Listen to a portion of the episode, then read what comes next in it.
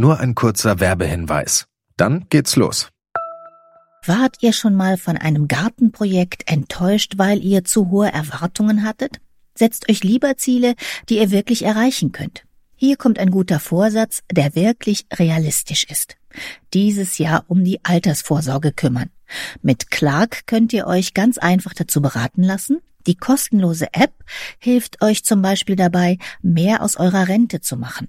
Innerhalb weniger Minuten bekommt ihr einen Altersvorsorgevergleich, der euch die Top-Tarife anzeigt. Und wenn ihr euch die Clark-App runterladet und zwei eurer bestehenden Versicherungen eintragt, dann schenkt euch Clark mit dem Code GARTEN34 einen 30 Euro Shopping-Gutschein. Den Link findet ihr in den Show Notes.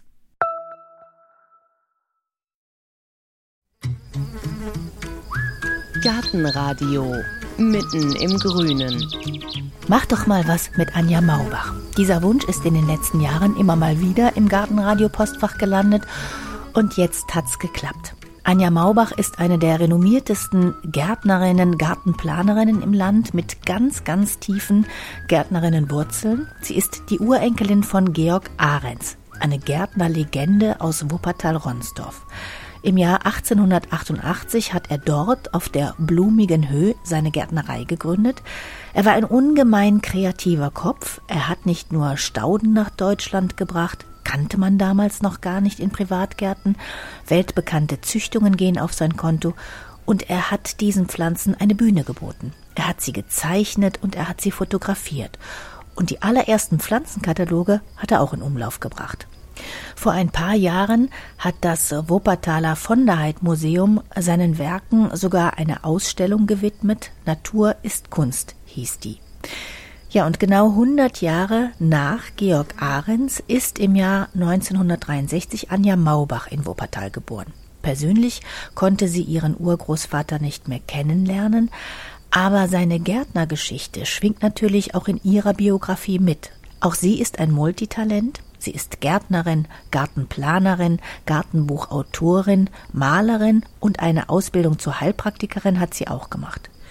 Wie ihr Urgroßvater guckt auch sie genau hin, aber nicht nur auf die Pflanze, sondern man könnte sagen, sie hat einen eher ganzheitlichen Gärtnerblick auf Körper und Geist, auf Mensch und Natur. Ein Lieblingstag ist für mich, wenn draußen der Schneesturm tobt, ich vor dem Ofen sitze, ein englisches Buch lese und englische Musik höre. Ja, das hat Anja Maubach mal in einem ihrer Bücher geschrieben und das mit dem Schneesturm, das passt schon mal an diesem eiskalten Wintertag. Es ist eine Rutschpartie bis hin zur blumigen Höhe in Wuppertal-Ronsdorf. Aber was für eine Pracht. Die Gärtnerei ruht still und menschenleer unter einer dicken Schneedecke. Gleich links hinter dem Eingangstor duckt sich eine zweistöckige Villa in zartgelb unter einer mächtigen Blutbuche und auf dem breiten Weg, der in das parkähnliche Gelände vorbei an Gewächshäusern und Nebengebäuden zwischen hohen Gehölzen und Bäumen führt, sind kaum Fußspuren zu entdecken. Und schon kommt Anja Maubach den Weg hinunter, in gelber Jacke, grünen Breeches, die aussehen wie Reithosen, mit dunkler Mütze und einem Gesichtsausdruck, der tatsächlich nach Lieblingstag aussieht. Das ist irgendwie für mich der schönste Tag, wenn es schneit oder weil dann einfach so eine Ruhe draußen ist, die sich dann nach innen reinzieht in mich, weil ich genau weiß, es ist nichts zu tun. Und das liebe ich. So eine Stille auch. Das sind meine Schlüsseltage, wo ich nie woanders sein möchte als hier. Heute ist auch alles schön sauer, ne? alles aufgeräumt. Die Gärtnerin braucht sich für nichts zu entschuldigen, was rumsteht oder dass da das Unkraut und das noch nicht gemacht ist. Es ist heute einfach alles befreit. Das finde ich großartig. Und hier stehen wir vor einem schiefergeschindelten Haus mit mhm. grünen Fensterläden. Was war das jetzt früher? Also die Häuser hier auf der einen Seite der Einfahrt, das sind eigentlich alles aneinandergereihte Häuser, die entstanden sind, weil sie für etwas gedient haben. Also ich bin sozusagen Nachbarin vom sogenannten Packschuppen, der ist 1901 als erstes gebaut worden. Das war das erste Gebäude, in dem halt Pflanzen verpackt wurden, um die dann zu verschicken. Dieses Haus, in dem ich jetzt wohne, das ist dann acht Jahre später da dran gebaut worden als Mitarbeiter Unterkunft. Also weil in der Gärtnerei, die ja immer größer wurde, war es halt für Gärtner sozusagen ein, ein Muss, ein Teil der Wanderzeit hier gewesen zu sein. Und dafür brauchte man Wohnraum. Deswegen gibt es da unten den sogenannten Taubenschlag, hier das sogenannte Operhaus und dann die Villa Wellblech. Und das waren halt alles Unterkünfte. Und in dem Haus, wo wir hier stehen, das hat dann, so ich glaube, von 1926 bis zu seinem Tod mein Urgroßvater auch bewohnt. Das Gelände ist zwei Hektar groß? Genau, es sind zwei Hektar. Bis in die 50er Jahre hinein waren das um die sieben Hektar. Und da gab es zum Teil wirklich 70, 80 Gärtner, die hier immer zwischen April und Oktober auch gearbeitet haben. Es ist ein Rechteck und das mag ich ganz gerne. Und tatsächlich 1300 verschiedene Pflanzen gibt es hier im? Ja, so roundabout. Die Menschen sollen ja eine Auswahl haben. Ja, also mein Vorschlag wäre, dass wir vielleicht einmal die Runde drehen, die ich heute Morgen gedreht habe schon. Gerne. Wir drehen also dem Haus mit den Schieferschindeln und den grünen Fensterläden den Rücken zu und folgen dem Weg ein Stückchen weiter hinein in die Gärtnerei. Und schon kurz drauf geht's rein in ein schönes altes Gewächshaus. So, das ist hier das sogenannte flache Haus, den Winter Palace umgetauft. Und das war letztendlich äh, eines der ersten Gewächshäuser. Flaches Haus deshalb. Ganz ursprünglich, bis in die 50er Jahre, war das Haus wirklich eigentlich wie ein begehbarer Frühbeetkasten. Hintergrund ist der, dass mein Urgroßvater, bevor er hier nach Ronsdorf gekommen ist, hat er zwei Jahre in Italien gearbeitet bei einem Tenorsänger, Giulio Perotti. Und der hatte als Hobby Rosenzucht. Und mein Urgroßvater sollte das so ein bisschen professionalisieren. Und der hatte Schnittrosen. Wahrscheinlich davon auch inspiriert hat der Georg dann hier auch so eine Art großen, begehbaren Frühbeetkasten gebaut, um Sachen vorzutreiben. Also zum Beispiel waren hier Rosen drin oder Narzissen oder Dinge, die man halt 1888 jetzt heute hätte nicht kaufen können. Und der Gärtner lebt ja davon, dass er irgendwas früher hinkriegt. Das war sozusagen für ihn hier die Möglichkeit, Geld zu verdienen. Ich gehe jetzt hier so zielstrebig zum Schluss dieser Giebelwand, weil hier hat man einfach ein ganz schönes Bild von dem Georg. Da sehen wir halt diese große Auswahl an vielen, vielen, vielen Stauden. Er hat ja ganz viel gezüchtet und gekreuzt und ausprobiert. Und das war sozusagen sein Labor. Diese Staudenwelt, die hatte der Georg einfach in England kennengelernt. Das kam natürlich auch durch die Kolonien, da kamen lauter interessante Pflanzen und das war einfach immer eine große Verbundenheit zur Natur, zu Pflanzen. Und hier auf dem Bild, da steht er mit einem weißen Hemd, ja. schwarze Hose, schwarze Weste, weißer gestutzter Bart. Und er hat ja auch ein Buch geschrieben, Mein Leben als Gärtner. Und da ist er auch vorne drin. Und da steht drunter Georg Ahrens unter der Ulme heiter. Ja, Sie sind ja 100 Jahre später geboren, genau. aber was erzählt man sich denn so in der Familie? Waren also mir hat niemand was über meinen Großvater erzählt. Deswegen war meine Lebensreise auch so ein bisschen so auf den Spuren zu sein. Warum bin ich eigentlich hier? Ich habe da immer irgendwie auch was gesucht, was mit ihnen zu tun hat. Also ich habe wenig Geschichten über meinen Urgroßvater. Aber das ist schon ungewöhnlich. Also er ist ja 1952 gestorben, Sie sind 1963 geboren, klar. Mhm. Aber es gab dann dazwischen Ihren Großvater Werner und auch Ihre Mutter Ursula mhm. Maubach-Ahrens. Und die haben nie mal erzählt, Mensch, nein, Anja. Nein, weil jede Familie hat so ihre eigenen äh, Geschichten. Und bei mir ist es ja so, dass ich meinen Opa auch nicht kennengelernt habe. Da war ich drei, vier Jahre, als der verstarb. Und meine Mutter hat ihren Opa auch nicht lange kennengelernt. Karl Förster, Ernst Pagels, Georg Ahrens, das waren so im letzten Jahrhundert die drei berühmten Gärtner. Wann ist Ihnen das denn klar geworden, wo Sie herkommen? In dem Moment, als ich einen Ausbildungsplatz gesucht habe und mich keiner haben wollte. Also ich bin ja hier mit Frauen aufgewachsen, meiner Großmutter, meiner Mutter und meiner Tante. Und die haben wenig darüber gesprochen. Es gab so keinen inneren stolz. Damit bin ich nicht aufgewachsen. Und deswegen war das für mich eigentlich ganz normal, das, was ich hier mache. Also ich hatte da nicht den Blick von außen so. Tatsächlich, als ich dann einen Ausbildungsplatz gesucht habe, wollte man damals keine Kollegentochter haben. Aber Sie wollten Gärtnerin werden. Mhm. Und wo kam das dann her? Also, ich habe das hier immer gerne gemacht. Ich bin die älteste Tochter Sicherlich war das so ein Aspekt der Mama auch helfen. Also das sind ja alles tiefenpsychologische Gründe, warum Kinder was machen oder warum man was macht. Und dann bin ich nach England gegangen. Zum einen hatte ich dann gehört, dass mein Urgroßvater das ja auch mal gemacht hat und meine Mutter hatte verschiedene Reisen nach England gemacht und hat mir da immer ganz begeistert von erzählt. Dann hatte sie mir auch von der Firma Blooms erzählt, wo ich dann auch gearbeitet habe und da habe ich aber jetzt vor kurzem erst noch einen Briefwechsel gefunden zwischen Mr. Bloom und meinem Großvater. Also es gab tatsächlich irgendwie offensichtlich eine Verbindung weil ich glaube, der Adrian Bloom hier auch mal gearbeitet hat. Und da bin ich dann eben auch bei Blooms gelandet in England. Und ich komme aus einer getrennten Familie. Meine Eltern haben sich sehr früh voneinander getrennt und mein Vater war Gartenarchitekt und dann wollte das Kind natürlich mit dem Papa irgendwie auch mal Kontakt haben. Ne? Und der war ja Gartenarchitekt und das fand ich immer toll, großes Zeichenbrett und schöne Gärten entwerfen, schöne Dinge tun. Das hat mir dann auch gefallen und so habe ich sozusagen diese beiden Wurzeln, meine Mama-Wurzel, Gärtnerei, Papa-Wurzel, Gartenarchitektur, dann das ist sozusagen in mich reingefallen. Also Vater, Mutter und ganz viel England ist in Sie reingefahren. Weil ohne England wären Sie wahrscheinlich eine andere Gärtnerin geworden, oder? Ja, dann wäre ich nicht hier. Also dann wäre ich nie hier hingekommen. Was hat Ihnen denn in England den Impuls gegeben, dass Sie gesagt haben, ja, das ist das Richtige?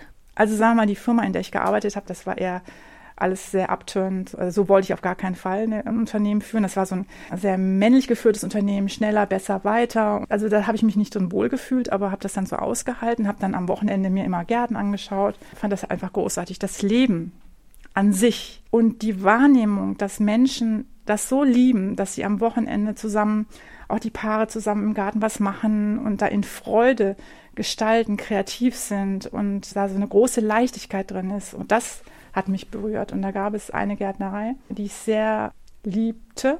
Die gibt es leider nicht mehr. Die Elizabeth Strangman. Und das war so eine One-Woman-Show. Und das fand ich großartig. Die hatte wirklich so eine ganz kleine Gärtnerei, konnte das alles irgendwie alleine handeln. Das fand ich super, war also sehr unabhängig und hatte wirklich fantastische Pflanzen. Da war jede Pflanze schön, jede was Besonderes. Das war wirklich so holy. Ich sag mal heilig, heilige Orte. Der andere heilige Ort ist natürlich Sissinghurst. Ist für mich ein ganz wichtiger Ort in meiner Biografie. Und letztendlich habe ich dann eben äh, in meinem Studium hatte ja mit Pflanzen dann gar nichts mehr zu tun. Da war ich ja, Städtebau, ne? ganz andere Dimensionen, Maßstäbe. Und dann habe ich da vielleicht denken gelernt oder äh, andere Perspektiven einnehmen. Und habe dann aber meine Diplomarbeit, da wollte ich unbedingt noch mal was in äh, England machen. Da bin ich wirklich nach Sissinghurst gefahren und dann stand ich da so rum und dann spricht mich so ein Typ an und sagt, Haven't you been to the Grand Canyon last year. Und ich so, ja, also da war ich tatsächlich in Amerika, habe da unseren Gastprofessor besucht und konnte da an Exkursionen teilnehmen. Und dann sagt er zu mir, you know, Chad Wolski is here as well. Und das ist mein Professor gewesen. Und da dachte ich mir, das gibt's doch gar nicht. Und dann bin ich durch den Garten gelaufen und habe ihn gesucht und er war dann gerade am Fotografieren, habe mich dann in sein Bild gestellt und er so, no. Und das war wirklich genial, weil wir haben dann da auf dieser Bank gesessen und dann habe ich gesagt, ich möchte einfach gerne meine Diplomarbeit hier in England ein Thema finden und dann sind wir dazu gekommen, festzustellen, dass viele interessante Staudengärten oder viele interessante Gärten von Frauen gemacht worden sind. Und dann beging diese Reise, die Gardening for Ladies Reise. In Sissinghurst war es dann Vita Sequel West, die ja auch Autorin war, und eine andere war Gertrude Jekyll, die sie sehr beeinflusst hat. Inwiefern? Also ganz vorneweg gibt es noch die Jane Loudon, die ich ganz besonders finde, weil die hat so ein kleines Büchlein geschrieben. Das ist wirklich fast wie die Bibel, zweispaltig, ganz klein gedruckt, Goldschnitt. Hat so eine Art Taschenbuchformat, was Frauen wirklich gut mitnehmen konnten. Und da wird alles erklärt, was wichtig ist, wie man was macht, wann man was macht und da gab es dann so Besonderheiten wie eine wunderbare Gartenbank, die gleichzeitig auch Schubkarre war. Und man muss sich ja vorstellen, für diese Damen der oberen Gesellschaft war es natürlich mega, alleine zu sagen, ich will mich jetzt da hinsetzen. Da muss man keinen James bitten, dann kannst du mir da was hin, gar nichts. Ne? Und das waren so befreiende Kleinigkeiten oder den Damenspaten einfach in Handlung zu gehen. Ne? Das ist ja das, worum es immer wieder geht, in die Handlung, in das eigene Handeln zu gehen, in das Machen. Da wollte die weibliche Energie, die wollte gestalten und durfte es nicht. Heute können wir es und machen es nicht. Und dazwischen geschaltet sind alle möglichen technischen Dinge und Pflegeleiten. Und diese innere Anbindung, dass das Weibliche für dieses Stückchen Erde zuständig ist und das nährt und das beerntet und dieser Fokus, um den geht es. Und das hat mich da zutiefst berührt auch. Und die Gertrud Schickel fand ich cool, weil die einfach eine coole Lady war, wahnsinnig viel gestaltet hat, hat ja viel mit dem Edwin Latjens gemacht. Haus und Garten zusammengedacht. Genau, ich komme als Gartengestalterin oder Gartenarchitektin immer zu spät. Immer. Denn eigentlich gehört das gemeinsam gedacht, weil das ist ja alles mein Leben. Es ist ja alles mein Blutkreislauf. Und Gerto Schickel und Edwin Latjens, der hat ja dann auch ihr Haus entworfen. Und da muss man sich überlegen, dass sie ja in dieser Bauzeit in so einem kleinen Häuschen auf dem Grundstück gelebt hat und diese Bauzeiten begleitet hat. Wahnsinn. Welche Familie setzt sich in einen Wohnwagen auf die Baustelle und begleitet dieses heilige Projekt? Keiner, also wenige. Um das geht es. Eine innere Anbindung an das, dass ich das richtige Gefühl habe, was da jetzt sein muss. Man hat den Eindruck, das haben viele verloren, weil die meisten Gärten sehen ja aus Rasen in der Mitte, bisschen Stauden drumrum oder ab und zu mal. Ja, dieses drumrum ist schon genau das äh, richtige Kernsatz. Da sind wir an der Grenze, da gibt es schon alle Themen mit der Grenze, mit den Nachbarn. Dann gibt es dann die Hecke, die geschnitten werden muss. Dann müssen noch irgendwelche Stauden davor. Und dann gibt es schon Konkurrenzkampf von der Hecke und den Stauden. Und dann muss ich die Hecke schneiden. Und man kommt nicht in die Freude. Und stattdessen denke ich manchmal, warum Geht ihr nicht mitten in euren Garten, buddelt da mal zweimal zwei Meter um und pflanzt mal rein, was euch Spaß macht. Was ihr wirklich wollt. Weil dann gucke ich nämlich aus meinem Küchenfenster auf diese zweimal zwei Meter und denke, wow, endlich mal ein Feld Sonnenblumen. Und das erfüllt mich. Ich muss ja damit verbunden sein.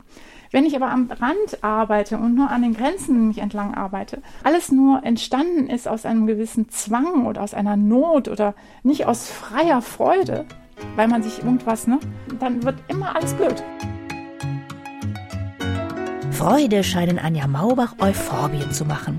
Sie dürfen sich im flachen Haus bzw. im Winter Palace breit machen und wachsen hüfthoch direkt aus dem Boden in unterschiedlichsten Grüntönen. Das sind zum Beispiel meine Mitbringsel aus England die liebte ich sehr. Also ich habe die zum ersten Mal, glaube ich, sehr bewusst in Hesterkomp gesehen, auch mal im Winter. Und ich fand die super. Ich kannte die überhaupt gar nicht, weil die im Winter so präsent sind und dann haben diese schöne hellgelbe Blüten. Also ich fand die fantastisch. Und die und die spanischen Gänseblümchen, mit denen bin ich irgendwie Anfang der 90er Jahre hingekommen. Die spanischen Gänseblümchen habe ich am Anfang verschenkt, wollte keiner haben. Was ist das?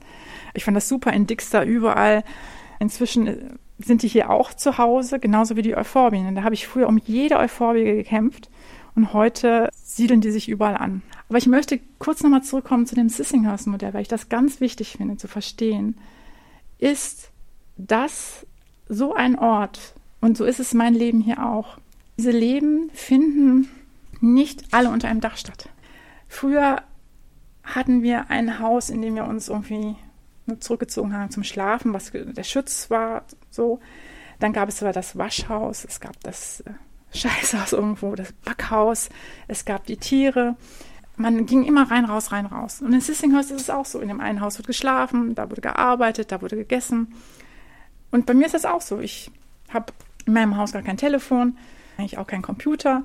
Da muss ich woanders für hin. Und ich muss auch immer irgendwo hier hin, auch mein eigener Garten ist auf gar keinen Fall vor meiner Haustür, nie gewesen hier, an keiner Stelle, wo ich hier gewohnt habe. Ich muss immer irgendwo hin, aber so entsteht dann eben auch die schöne Spur. Und das muss man sich klar machen. Äh, wenn ich sage, ich nehme jetzt die ganze Aktivität von Küche raus und stelle mir draußen so ein kleines Tiny House hin und habe da die Küche oder mein Office oder mein Schlafraum. Genial. Dann erlebe ich den Garten natürlich ganz anders als aus dieser Perspektive, ich sitze da, gucke aus dem Fenster, weil ich dann immer den durchströme, weil mein Blutkreislauf diesen Garten durchströmt. Deswegen habe ich zum Beispiel meine Dusche draußen. A, finde ich das super, aber ich bin dann auch gezwungen, in Anführungszeichen, die Gärtnerei oder den Ort, was ich im Negligé oder im Bademäntelchen irgendwie ganz zärtlich zu durchstreifen. Und das ist was anderes, als wenn du da in deiner Arbeitsmontur bist. Ich erlebe dann was ganz anderes. Und das ist so kostbar. Es geht ja um Erfahrungen zu machen, die der Garten mir schenkt. Okay, da denke ich natürlich jetzt wieder ganz profan an ganz kleine Handtuchreihenhausgärten. Kriege ich das da auch hin? Also es muss ja erstmal ein Wunsch entstehen. Ne?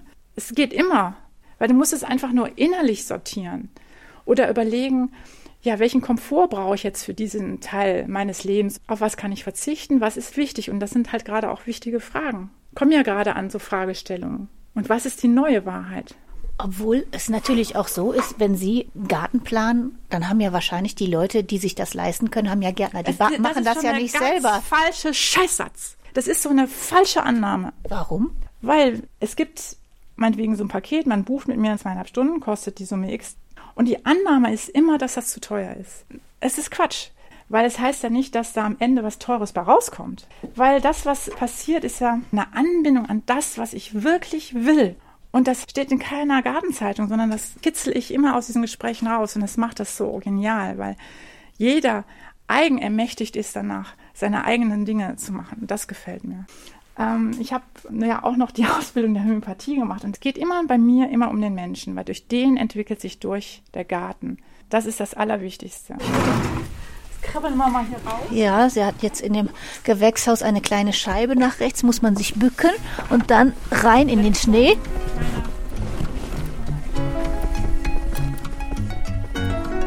Wir klettern fast durch die schmale Öffnung aus dem Winter Palace wieder in die Winterlandschaft.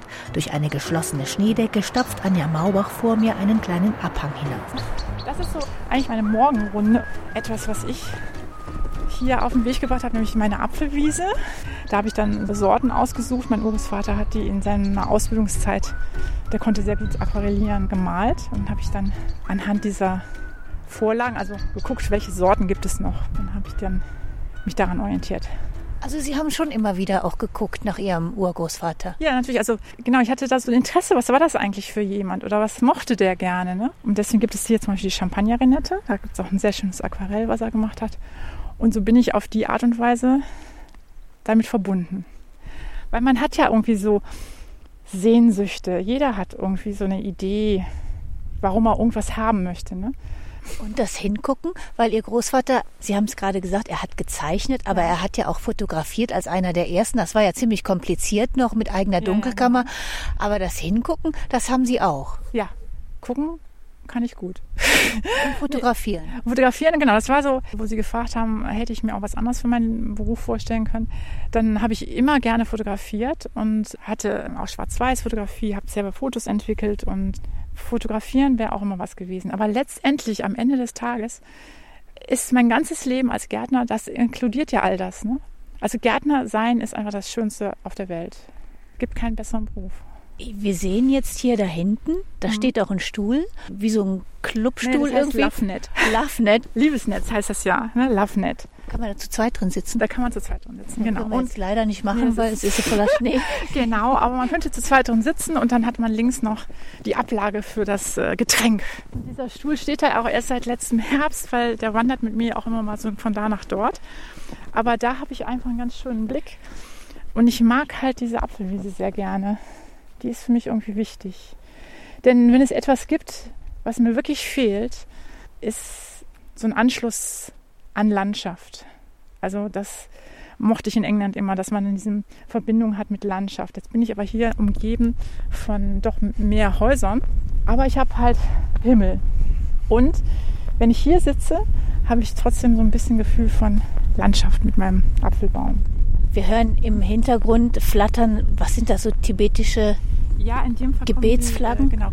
Diese kommen jetzt aus Bhutan, genau. Das ist mir immer ganz wichtig. Also ich war mal im Himalaya oder ich mag einfach gerne Fahnen. Schon immer. Und diese Fahnen, die haben ja auch eine bestimmte Aufgabe. In dem Fall diese weißen Fahnen, diese Gebete, die, die damit verbunden sind oder die da drauf gedruckt sind, die dienen dazu, also das heißt to purify your karma, also sozusagen ein bisschen aufzuräumen. Und hier an der Stelle, das ist für mich hier auch immer so eine innerliche Aufräumachse. Sind Sie ein sehr spiritueller Mensch? Ja. Und weil Sie auch schon ein paar Mal heilig gesagt haben, ist das dann im Sinne von religiös oder muss man das weiterfassen? Also ich glaube, das muss man, aber ich habe jetzt irgendwie doch jetzt im Winter nochmal darüber nachgedacht, was ist denn eigentlich wichtig für Gärten künftig oder was ist Aufgabe von Garten oder was ist meine Aufgabe, was ist die Aufgabe von Gärtnern, von unseren Pflanzen, was ist, was, worum geht es eigentlich? Und dann finde ich, habe ich letztes Jahr ganz spät im Herbst so eine kleine Kapelle besucht in Frankreich und da war so ein Deckenfresko und da war tatsächlich abgebildet ein Mensch mit einem Spaten. Und das hat mich so tief berührt, dieses Gärtnersein, um was es da eigentlich geht, welche Samen man in die Erde gibt, also es hat so viele inspirierende Bilder. Und dann dachte ich immer, früher war wirklich so auf Schritt und Tritt begegnet einem heilige Dinge.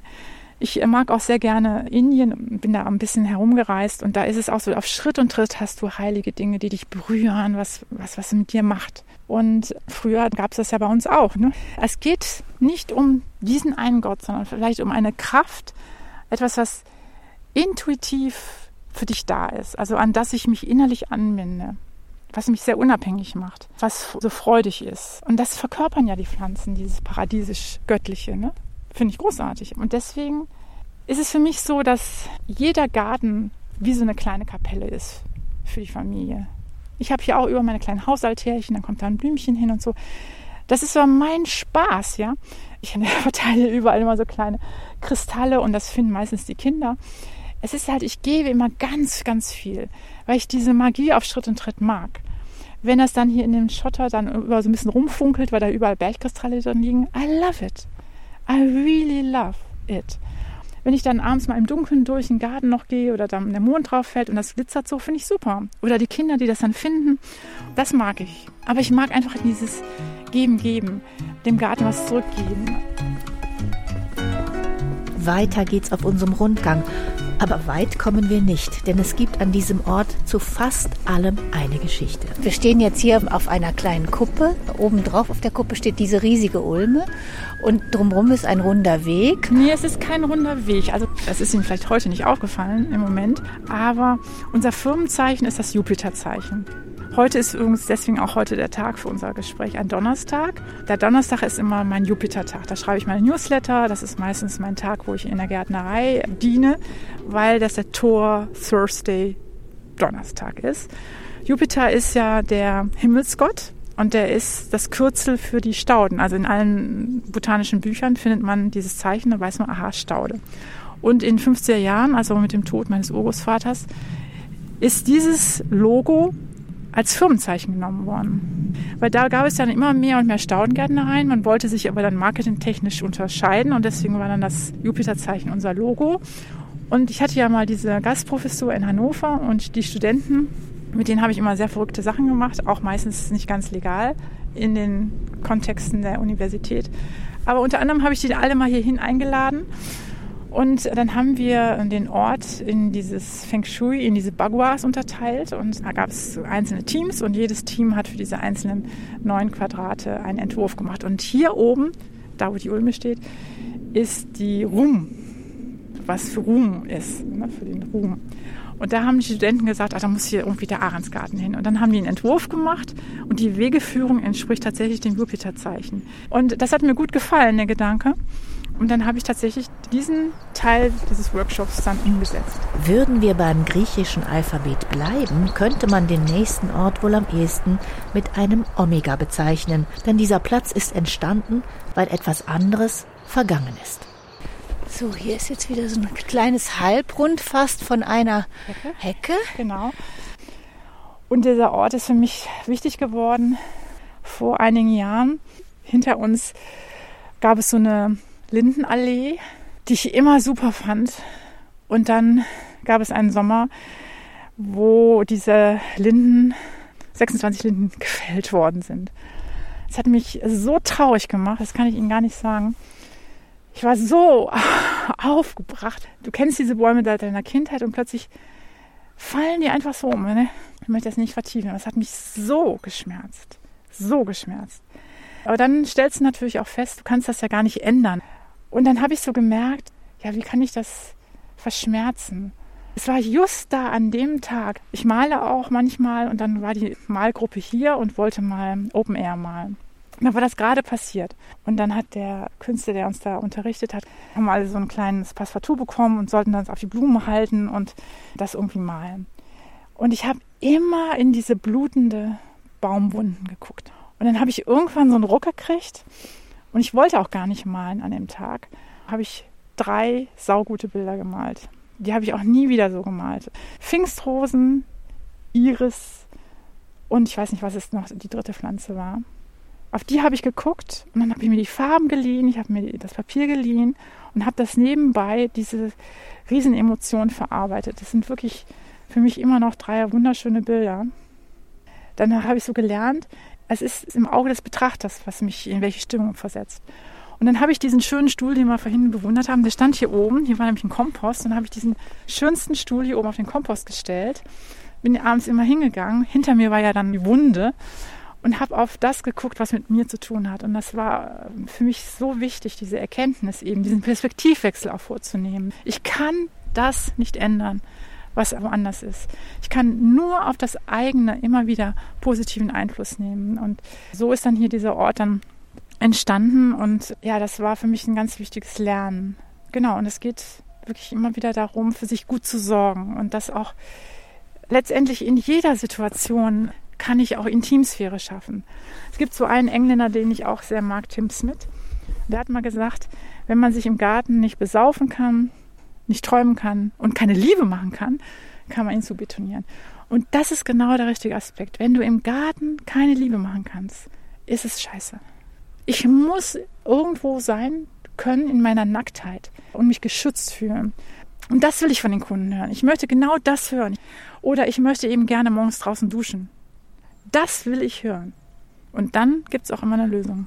Ich kenne so viele Reihenhaus-Doppelhaushälften, wo jeder, der oben im ersten Stock ist, über den anderen Garten guckt. Kriege ich das trotzdem hin? Diese Herausforderung liebe ich natürlich besonders. Ne?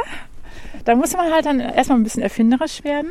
Man schafft ja dann sozusagen einen Raum im Raum. Und wie der dann beschaffen ist, das kann man sich dann überlegen. Aber da war mal für mich das ganz äh, toll. Da habe ich mal Besuch gehabt von einem Kollegen und die Kinder von dem wollten hier irgendwie zelten. Und dann haben die sich unten an der Straße die Wiese ausgesucht, wo ich dachte, wieso ausgerechnet jetzt hier an der Straße, da guckt doch jeder. Dann dachte ich aber, nee, die haben ja da ihr Zelt. Fertig. Also, im besten Fall haust du da so ein Zelt in deinen Garten und then you do it. Es gibt keine Ausreden mehr. Nein, Verstehe. es ist very simple. Make it sexy. Ihr Urgroßvater war ja jemand, der sich sehr gerne vernetzt hat. Der hat ja, mhm. glaube ich, von seinen Gärtnerkollegen verlangt, kommt, wir treffen uns einmal im Monat und dann hält der auch einer einen Vortrag. Genau, der war sehr, sehr engagiert, einfach das Wissen weiterzugeben, zusammen stark zu sein und präsent zu sein. Das war ihm ganz, ganz wichtig. Und machen Sie das auch, dass Sie sagen, ich habe jetzt die und die Ideen und versuche mal mit, mit der Gärtnerschaft, mit der Landschaftsarchitektur, Planerschaft so zusammen. Also da muss ich sagen, da habe ich mich sehr eremitisch zurückgezogen, weil ich ganz oft an einer Stelle mich nicht mehr gesehen gefühlt habe oder einfach dachte ich, ich mache was ganz, ganz anderes so als die alle. Ne? Da bin ich an sich recht alleine so. Ich habe einen äh, Austausch mit einigen Kollegen, aber es ist wirklich vielleicht ein Händchen voll. Oder ich habe ja sieben Jahre die ISU-Tagung organisiert für die Staudengärtner. Das war dann auf so einer internationalen Ebene, also mit vielen äh, Kollegen auch aus dem Ausland. Das hat mir immer viel Spaß gemacht. Also da war ich dann sehr vernetzt. Ich bin auch letztendlich vernetzt, aber dann auch oft eher mit so auch Planerkollegen. Wie auch immer. Also ich merke aber, dass so ja bestimmte Dinge, wie ich so denke, da habe ich einen, eher einen Austausch mit meiner Yogalehrerin. Weiter geht's und immer wieder fragt Anja Maubach, was sehen Sie? Sie animiert zum genauen Hingucken, dazu immer wieder die Perspektive zu wechseln. Und schließlich sind wir wieder an der zartgelben Villa angelangt, stoppen unter einem Gewölbe aus Gehölzen an einem felsigen Hang. Und das war der alte Schaugarten, die sogenannte Felspartie. Mein Urgroßvater hatte das in England gesehen. Der hat sich ja da auch die ganzen botanischen Gärten angeguckt. Und um 1880 rum war so modern, diese Rockeries zu haben. Also indem man quasi nämlich Standorte für die Pflanzensammlung schafft. Wir denken ja immer, wir müssen uns das untertan machen. Aber da, der botanische Garten will ja, dass es den Pflanzen gut geht. Und dann hat der Georg sich auch sehr für alpine Pflanzen interessiert und hat dann tatsächlich hier diesen Steingarten angelegt. Das hat natürlich in Ronsdorf ein bisschen Wellen geschlagen, weil hey, äh, hier ist es eh schon bergig und dann lässt er noch mehr Steine ankarren und hat hier diese kleine natürliche Landschaft gebaut mit einem Wasserlauf. Da gibt es dann auch einen Teich. Und das ist natürlich ziemlich cool gewesen, war direkt an der Straße, so wie eine Werbung. Ne? Und hier stehen also verschiedene besondere Bäume. Zum Beispiel gibt es eine Schirmtanne. Die hat so einen unaussprechlichen Namen, habe ich als Kind immer falsch ausgesprochen. Ich traue mich jetzt kaum, es auszusprechen. Wahrscheinlich ist es wieder nicht ganz richtig. Eine Skiadopitis, eine Schirmtanne. Das ist so eine Art Champion Tree in dem Fall, auch weil es eine der viertgrößten in Deutschland ist. Das ist ein Baum aus Japan. In Japan ist es auch ein heiliger Baum und das war natürlich früher super cool. Du kriegtest irgendeinen Samen von Japan und wusstest noch gar nicht, was wird da eigentlich draus. Das muss man sich ja mal vorstellen. Du hattest ja kein Internet, du hattest gar keine Bücher vielleicht, noch keine Bilder von diesen Gehölzen. Das finde ich auch interessant, wenn man zum Beispiel in diese Bücher schaut, die ich habe, so alte Baumbücher, dann sind das oft noch kleine Abbildungen, also kleine Bäume, weil man gar keine Bilder vom Naturstandort hatte. Und eine Aufgabe von diesem Garten war unter anderem auch Fotostudio. Denn wir haben ja immer Pflanzen schon verschickt. Es gab von Anfang an Kataloge und dann wollte man natürlich die Pflanzen auch zeigen. So, und da brauchtest du die Models. Da hat dir aber keiner eine SMS geschickt, komm in die Karpaten, Campano Carpatica fotografieren, sondern du musstest die ja hier haben. Und deswegen war das hier auch der Fotoort. Oder auch, dass man die Pflanzen ausgegraben hat und dann im Gewächshaus, in dem wir vorhin waren, gab es einen eigenen Tisch mit Steinen und so weiter, wo man das so drapieren konnte und in aller Ruhe konnte man dann sozusagen unter Atelierbedingungen das Bild bauen und in aller Ruhe fotografieren. Äh, wenn wir hier stehen und wenn ich mal Gartenspaziergänge mache, dann äh, würde ich Sie jetzt fragen, was fällt Ihnen jetzt auf? Das Haus ist eingerahmt von zwei Bäumen. Ich rede mich wahrscheinlich jetzt um Kopf und Kragen. Hm, das ja, fällt mir aber auf. Aber das Spannende daran ist, und das mag ich daran total als Gedanken, dass ich hier das Gefühl habe, das Haus ist zu Gast in Landschaft. Früher und auch in England erlebt man das wenig, dass es diese Bereiche Terrasse am Haus gibt, sondern eigentlich das Haus ist sozusagen in den Garten geplumpst. Wenn man in England oder auch hier im Haus den, aus den Fenstern schaut, dann schwappt der Garten in das Haus rein.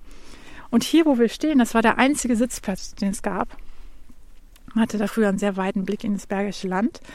Und das ist einfach das Coole, dass ich mir überlege, hey, du magst meinetwegen eine Landschaft wie in der Toskana oder was Bergisches.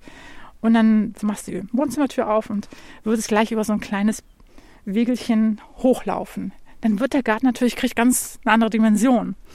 Oder kriegt ganz viel mehr Erlebnisse weil natürlich immer aus jedem Blickwinkel der Garten ja immer wieder ein bisschen anders aussieht, als nur, du guckst raus, hast dieses Rechteck-Rasen und drumherum diese Häkelkante. Und es geht ja um diesen Erlebnisreichtum, zu tun, als wenn du in Landschaft bist. Wir fahren in Landschaften in die Ferien und können das vielleicht künftig auch nicht mehr so viel so oft machen. Es gilt ja darum, die Ferien nach Hause zu holen, einen Spannungsbogen zu schaffen. Jeder hat von uns solche Traumlandschaften oder Erinnerungslandschaften. Und ich kann nämlich nicht immer in England sein. Also kreiere ich mir das hier, diese Brücke. Das muss ja mit mir in Einklang sein. Und es macht mich glücklich, weil es ist meine Idee. Apropos nochmal England, Sie haben ja lange immer davon geträumt, dass auch mal Busse voller englischer Touristen kommen. Kommen die denn mittlerweile? Ab und zu sind die da, ja. Ja, das stimmt. Letztes Jahr, das war, das war eine unserer ersten Reisegruppen nach dieser engeren Zeit. Waren das Engländer? Hm? Und wie waren dann so die Reaktionen von denen? They love it. Yes. Die finden das super. Wundern die sich, dass es irgendwo ein kleines Stückchen England gibt in ja. Wuppertal. In Wuppertal. Ja, wenn Sie auch mal ein kleines Stückchen England in Wuppertal-Ronsdorf auf der blumigen Höhe angucken möchten, die 135. Gartensaison ist eröffnet. Und wenn Sie mehr von Anja Maubach und ihrer Gartenphilosophie lesen möchten, sie hat vor ein paar Jahren mal ein Buch geschrieben, das heißt Garten ist Leidenschaft. Das ist zwar vergriffen, aber man bekommt es noch gebraucht. Und das Tolle an diesem Buch ist, es werden viele große Themen im Garten angesprochen. Gartenräume, Wege, Grenzen, Blickpunkte. Aber jedes Kapitel endet mit dem Satz Fang an mit. Es ist eine wunderbare Anleitung für eigene Gartenanfänge. Und die hören ja nie auf. Anders als dieser Podcast jetzt, das war's schon wieder. Ich sage ganz herzlichen Dank fürs Zuhören und für die tolle Unterstützung auf der Crowdfunding-Plattform Steady und auch ein Riesendanke an alle anderen Unterstützer und Unterstützerinnen. Mein Name ist Heike Sikoni. Machen Sie es gut.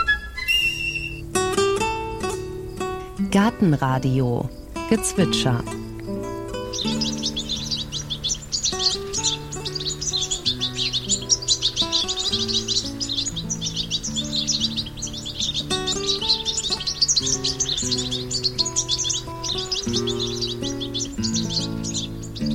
Das war der Stieglitz. Gartenradio Ausblick. Beim nächsten Mal gibt uns Gärtner Jannik Weber Tipps für das Vermehren von Pflanzen, also alles, was man jetzt machen kann. Vermehrung von Zwiebelpflanzen, Kräutern, Stauden, Gehölzen.